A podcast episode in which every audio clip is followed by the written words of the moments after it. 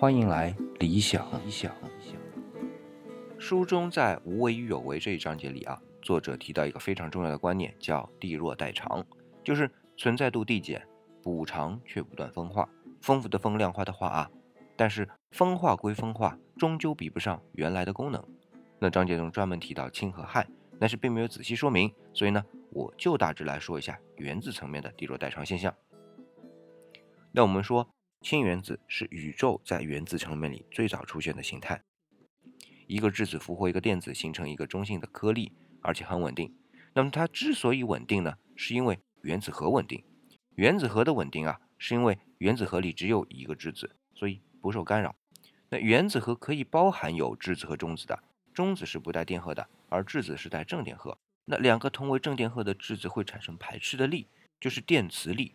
因为电磁力会形成像堡垒一样的防护啊，使得互不干扰。那在物理上呢，就叫做库伦式垒，所以啊就很稳定。那你可能要问了，那其他原子的原子核，比如说氦，不就有两个质子吗？没有相互排斥呀？错了，它们的确是在相互排斥，但是呢，有一种更强大的力啊，超过了电磁力，叫做强力。但是强力的作用范围非常小，只在原子核的范围内，所以。一旦两个质子突破了它们库伦式垒，这种突破叫隧道效应啊，那进入到强力的势力范围呢，那么它们就被强力硬生生的结合在了一起。只是它们的结合就变成了强力的一部分被电磁力抵消后形成的抱团。所以有大数量质子的原子，它的衰变原因在这里已经埋下了种子，同时呢，也是地弱的原因。那地弱还有另外一个现象，就是一个。两个质子的氦原子由八个一个质子的氢原子核聚变而来。对呀，是八个。那先是由八个氢原子核聚合成四个氢的同位素氘原子核。那每个氘中啊，一个质子，一个中子。那是损失掉一个高能光子和一个电子以及一部分能量，才把其中的一个质子变成了一个中子。那然后由四个氘原子核聚合成两个氦三原子核。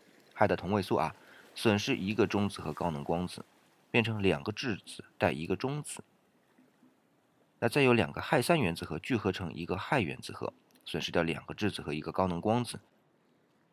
高能光子很可能啊是一个电子和一个反电子湮灭的产物，所以这一路都在丢东西，都在残化。相对应的，得到的补偿是在稳定的状态下面获得两个外层电子和质量。当然，这是在单个聚合体上观察低弱代偿现象。但是，如果我们把尺度放大到整个宇宙，会发现那些单个的聚合体所丢失的东西都还在，它们或者以其他的聚合形式存在，或者变化成能量继续存在。